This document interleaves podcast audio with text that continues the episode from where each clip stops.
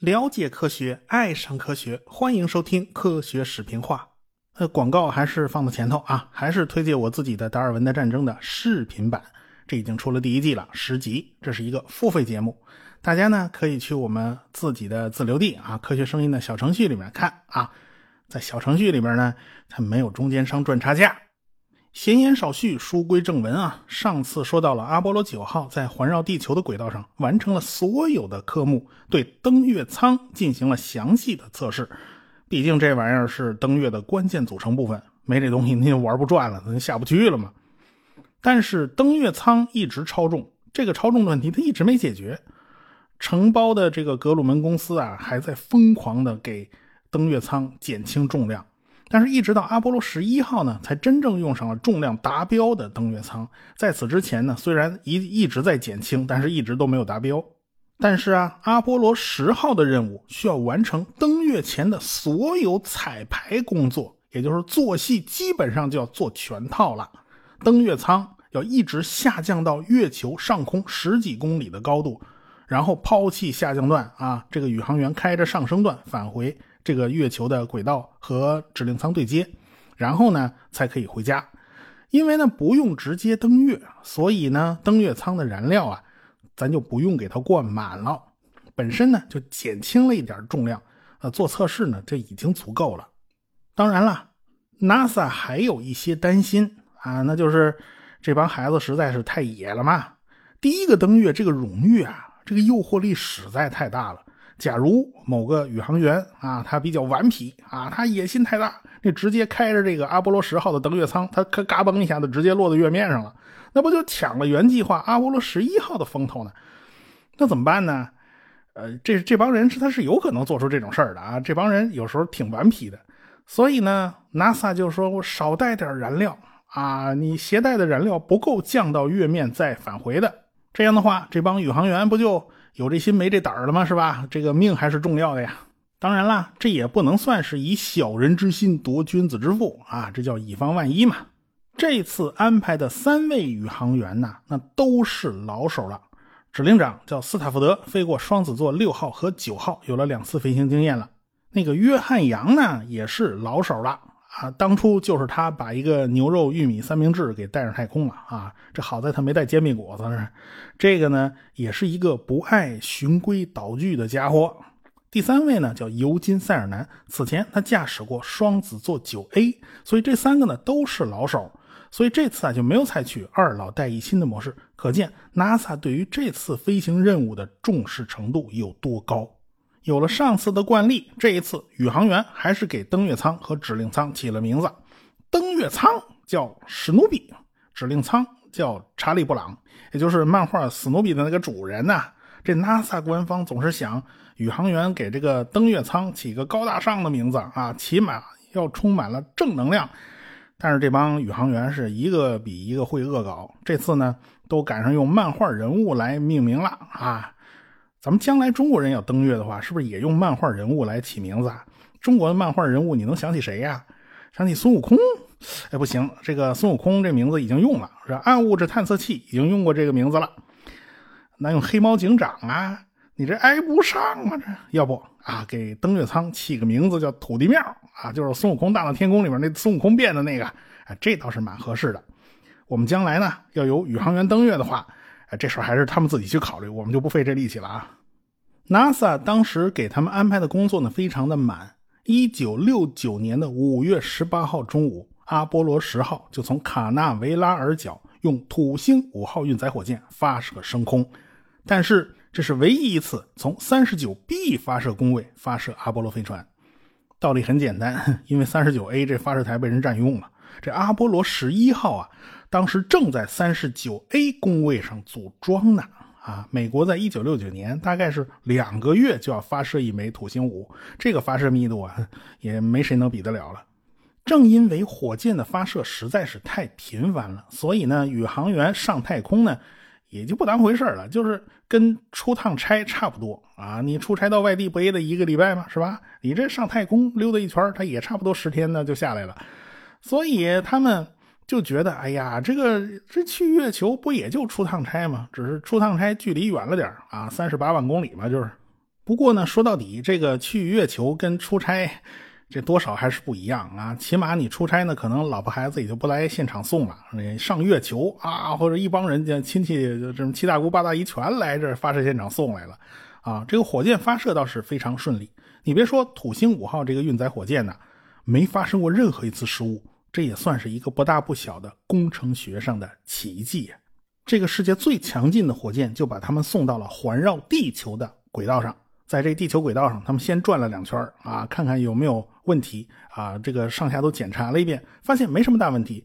就在澳大利亚的上空，土星五号的第三级火箭再次点火，把这个飞船加速到了十一公里每秒的速度，进入了地月转移轨道。进入了转移轨道之后，斯特福德和约翰杨就换了个位置，后面指令舱的操控就交给了约翰杨了。约翰杨操控着这个指令舱啊，脱离火箭，然后呢，慢慢掉个头，转了一百八十度。后边火箭的第三级那外壳啊，像花瓣一样张开，然后抛掉，露出里面的登月舱。然后这个杨就小心翼翼地驾驶指令舱和登月舱逐渐的对接，然后呢，把这个。登月舱从火箭的头上给它薅下来，至此，土星五号火箭的任务算是正式完成了。地面人员遥控土星五号的第三级启动啊，点火，然后就把这个第三级送进了环绕太阳的轨道啊，就没他事了，你一边溜达去。剩下的事儿就全靠阿波罗十号自己了。这个太空对接的过程，向地面做了电视直播。这也是第一次在太空里面完成彩色电视的直播，也算技术上的一个进步。显然，彩色电视机啊要比黑白图像那好看多了。对接过程呢，给地面上的亿万观众带来了极大的震撼。哇，都是高科技呀！接着啊，摄像头就对准了地球家园，这也是观众们第一次透过电视直播看到了彩色的地球。塞尔南在太空里面呢，还认出了加利福尼亚州的落基山脉啊，什么阿拉斯加全全被云层包围着，还看到了新英格兰地区的低气压系统了。当然了，他在太空里头拿眼睛直接看的，是看得六清楚。但是观众们通过那个摄像头来看，肯定是要打折扣的。当时那电视摄像头啊，比现在质量差远了。飞船的速度是达不到第二宇宙速度的，也就是说，还是会被地球的引力给拉回来。所以飞船呢，要想离开地球越远呢，它速度也就越慢啊。这就跟我们在地上向上抛球的道理是一样的。到最后呢，这速度减到了只有九百多米每秒钟。这时候呢，飞船恰好进入了月球的引力范围，这个月球的引力开始为飞船提供加速，所以阿波罗十号的速度就达到了二点五公里每秒。但是这个速度呢，月球根本抓不住它，它会脱离月球的引力范围。为了让月球抓住这个飞船，指令舱屁股后头那个服务舱的发动机就开了反推，把速度降到了一点六公里每秒。啊，这个速度就可以顺利的进入环绕月球的椭圆轨道了。他们当时进入的这个轨道啊，呃，高点是一百七十公里，最低点是六十公里。然后呢，阿波罗十号开了发动机，调整轨道，变成了高度为六十公里的圆轨道。啊，这下就好办事儿了。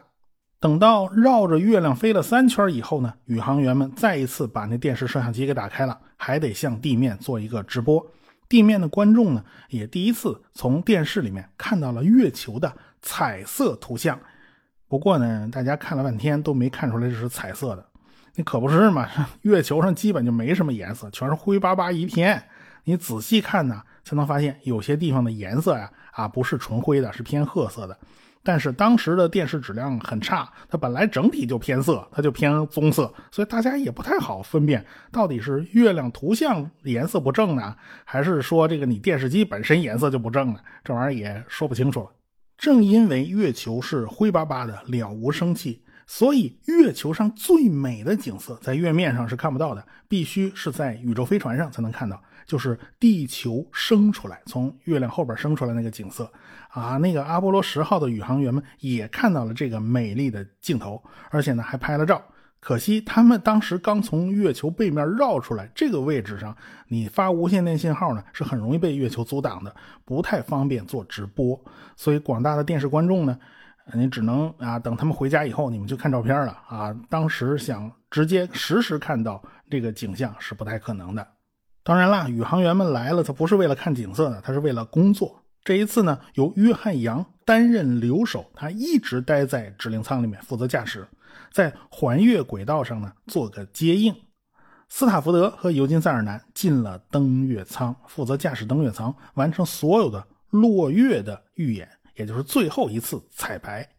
美东时间五月二十二号，登月舱史努比就要和指令舱查理就分离了。分离的这段时间呢，是在月球背后进行的。当时呢，宇航员还挺忙活，因为他们发现这对接的接口有点小问题，就导致这个登月舱啊，它偏了七度。这点角度到底要不要紧呢？NASA 没有把握，而且还因为飞船是飞到月球背面啊，它才分开的，所以呢就失去了无线电联系。NASA 还担心呢，万一这登月舱返回以后再次和指令舱对接的话，它要对不上，那就麻烦了。要知道啊，能够有能力返回地球大气层的，只有那个指令舱查理。登月舱史努比是没有考虑返回大气层的，所以它既没有加防火的隔热材料，也没有带降落伞啊，所以你万一无法完成对接，那麻烦就大了。所以呢，NASA 的控制大厅里面的工作人员啊，就焦急地等着阿波罗十号的回音啊，就足足等了有三十六分钟，才重新建立联系。这个斯塔福德和尤金·塞尔南呢，已经驾驶着史努比和这个查理就已经分离了。但是他们不敢走远啊，两两者相距大概也就五十英尺，双方都瞧着对方嘛，都仔细观察了一下对方的接口，然后啊，好像没有问题啊。那既然如此呢，那就放心了嘛，那就可以继续准备下一步的行动了。到了美东时间的下午三点钟，他们就开始行动了，开始降低轨道高度，就看呢那个史努比上那个下降反推发动机啊，啊，是不是真的够给力，就看这一锤子买卖了。当然了。那个登月舱的燃料烧掉一点，登月舱就会变轻一点嘛。燃料越烧越少嘛，就是直烧到这个小于发动机的推力的时候，这时候它反而会爬升嘛。因此呢，你就必须用一个变推力发动机，就是说你这个登月舱变轻了以后，你就得把那个发动机那个油门给它关小了。哎，所以呢，推力呢也要做相应的调整，这呢就对发动机的要求非常高。好在呢，登月舱用的这个 TR 二零幺发动机真的是很给力，动作非常轻柔。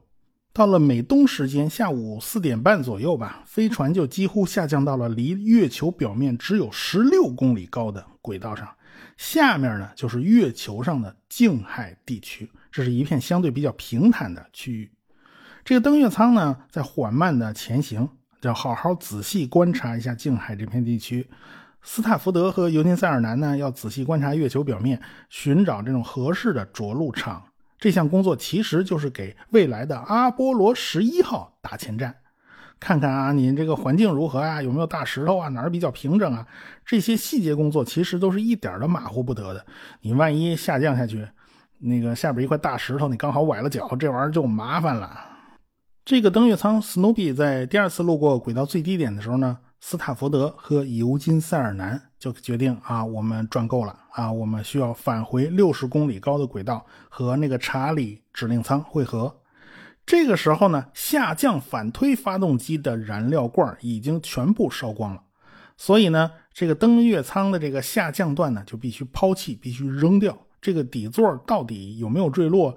呃，有现在有人说这个底座被抛弃以后呢，它就已经掉下去了。掉到哪儿呢？就没人关心了。反正这是这已经是个废物垃圾了。但是登月舱的其他登月舱的下降段呢，都是安安稳稳坐在月球表面的，因为它降下去了嘛。唯独这个史努比的下降级哈，它没有降到月面上，不也不知道哪儿去了。下降段被抛弃了，上升段开始点火，那个发动机还是很给力的啊。但是这个点火发动机一开以后啊，这个上升段这个舱就开始翻跟头，根本就控制不了姿态。结果就把这宇航员呢吓得一身冷汗呢，汗毛根都竖起来了。这地面的人员甚至听到了斯塔福德在骂脏话。斯塔福德后来过了很多年以后，在接受采访的时候说啊，这个史努比转了足足八圈才被控制住。但是呢，他说的有点夸张。这个 NASA 的数据记录显示啊，那没转那么多圈 事实并没有那么夸张。当然了，斯塔福德会不自觉的夸大，NASA 官方呢会自觉不自觉的轻描淡写的缩小。反正最后呢，结果还是不错的，就是八秒钟以后，这个史努比这个登月舱就被控制住了，它这个姿态就已经调整好了。最后，这个开了发动机，成功的追上了查理指令舱，然后成功的对接。这时候，斯塔福德和尤金·塞尔南才顺利的回到了指令舱，啊，终于可以出一口气了。至此，登月舱史努比已经完全没有用了，所以他就被抛弃了。在地面的遥控之下，这个史努比呢就火力全开，用最后的一点燃料摆脱了月球的引力范围。月球实在太小，摆脱它的引力范围真是用不了多大力气。然后呢，这个史努比就成了一颗围绕太阳运行的人造天体。史努比和其他登月飞船相比呢，算是比较特殊的一个，因为其他的登月飞船呢都被留在了环绕月球的轨道上。天长日久以后呢，因为月球它也不是一个均匀的球体，它偏心儿，这种不均匀就会导致登月舱的轨道呢逐渐逐渐降低，最后呢坠落在月球上。当然，这个是被动的，没有人去管它啊。只有一次是主动的，就是阿波罗十一号啊，在月球上装了一个月震仪。就是用来检测月球上还有没有存在微小的地震，但是等了半天，这月球还没多大动静。这时候呢，地面人员就等不及了，说咱要遥控这个登月舱坠毁到月球表面，砸一下啊，这总算是有动静了吧？啊，这这一砸，这月震仪有反应了，这说明啊，这个仪器是好用的。所以呢，阿波罗十一号的登月舱啊是主动坠毁的。当然，还有一个特殊情况，就是阿波罗十三的登月舱。它不是坠毁在月球上，而是坠毁在了地球的大气层里。因为拿这登月舱当救生艇用了嘛，它带着宇航员回了近地轨道。回了近地轨道以后呢，宇航员进了指令舱，然后把登月舱扔了，把这登救生艇给扔了，然后坐指令舱返回大气层。这指令舱回来了，这登月舱一扔了，当然也就掉进大气层烧掉了。所以呢，就这两个是特殊情况，只有阿波罗十号这个。史努比是飞走了，正因为史努比飞走了，它进入了环绕太阳运行的轨道，所以呢，就它现在还是一个幸存者，其他人都玩完了嘛。虽然这个家伙也没有电了，也没有油了，NASA 后来呢再也没有关心过他啊。但是 NASA 官方不关心，不代表民间没有人关心他嘛。有一群英国的业余天文爱好者还在惦记着他。二零一一年呢。这帮英国业余天文学家呢，就开始搜寻这个家伙的踪迹了。他们收集资料呢，足足收集了八年。因为啊，现在人类对很多近地的小行星这种小天体啊，都有观测和追踪，积攒了大量的资料。因此呢，有很多业余天文爱好者呢，就是帮助分析这些资料。他们计算了史努比的轨道。在二零一九年的时候，他们终于找到了一条，呃，和这个计算值匹配特别好的一个小天体。研究人员号称有百分之九十八的把握，它就是那个史努比。不过呢，这话也没有完全说死啊，因为你靠轨道数据做证据的话，它很难一锤定音的。不过呢，大家念想啊，这不过是个念想，就老叨念这个史努比，这个登月舱呢，就他还活着呢。我们只要知道啊，这史努比还在安安稳稳的围着太阳转，也就足够了。你难不成你还想把他抓回来当文物啊？这个不现实。算了啊，咱扯远了啊，咱扯回来啊。这个查理呢，踏上了回家之旅。五月二十六号下午接近五点钟，这个飞船就成功的降落在了萨摩亚以东大概七百二十公里的太平洋里面。普林斯顿号航空母舰早已在此啊恭候多时了，所以这个很快，这查理这个指令舱就被直升机给捞起来了，放到了航空母舰的甲板上。从这儿呢到萨摩亚还有好远呢，这个船开的再快也快不到哪儿去。海军还是安排用飞机把他们送到了美属萨摩亚的首府，叫帕果帕果，在这个地方呢还举行了一个欢迎仪式。啊，这个美美属萨摩亚那个总督还出来见了见他们，然后从帕果帕果这个地方乘坐军用的 C 幺四幺运输机把他们运到夏威夷檀香山，然后再从檀香山坐飞机到这个休斯顿。至此，他们算是回了家了。他们回来以后啊，当然就受到嘉奖啦，啊，荣誉一大堆。后来，斯塔福德成为了准将，也是第一个进入太空的将军。如果准将算是将军的话，因为有争议啊，准将到底算不算将军还是两可着呢。他后来呢参与了美苏合作的阿波罗联盟项目，和他接洽的呢是梁诺夫，也就是第一个完成太空行走的人。约翰杨后来参与了阿波罗十六号任务阿波罗计划结束以后呢，他参与了两次航天飞机任务，成了少有的飞过双子座阿波罗和航天飞机的宇航员。航天飞机第一次载人飞行啊，就是他和克里鹏两个人。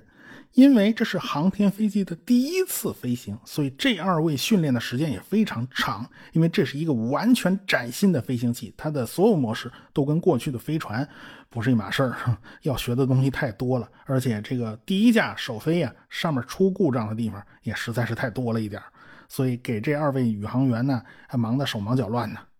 尤金·塞尔南呢，后来参与过阿波罗十七号的登月。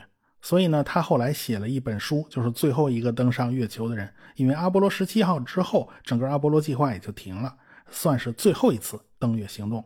后来呢，尤金·塞尔南他进军商界，成了一个商人。他开过自己的石油公司，而且呢，他还成了一个媒体人，什么搞搞搞搞科普啦，什么介绍一下登月啊，介绍一下这些个呃航天啦，都是他在美国广播公司出镜去讲解一下。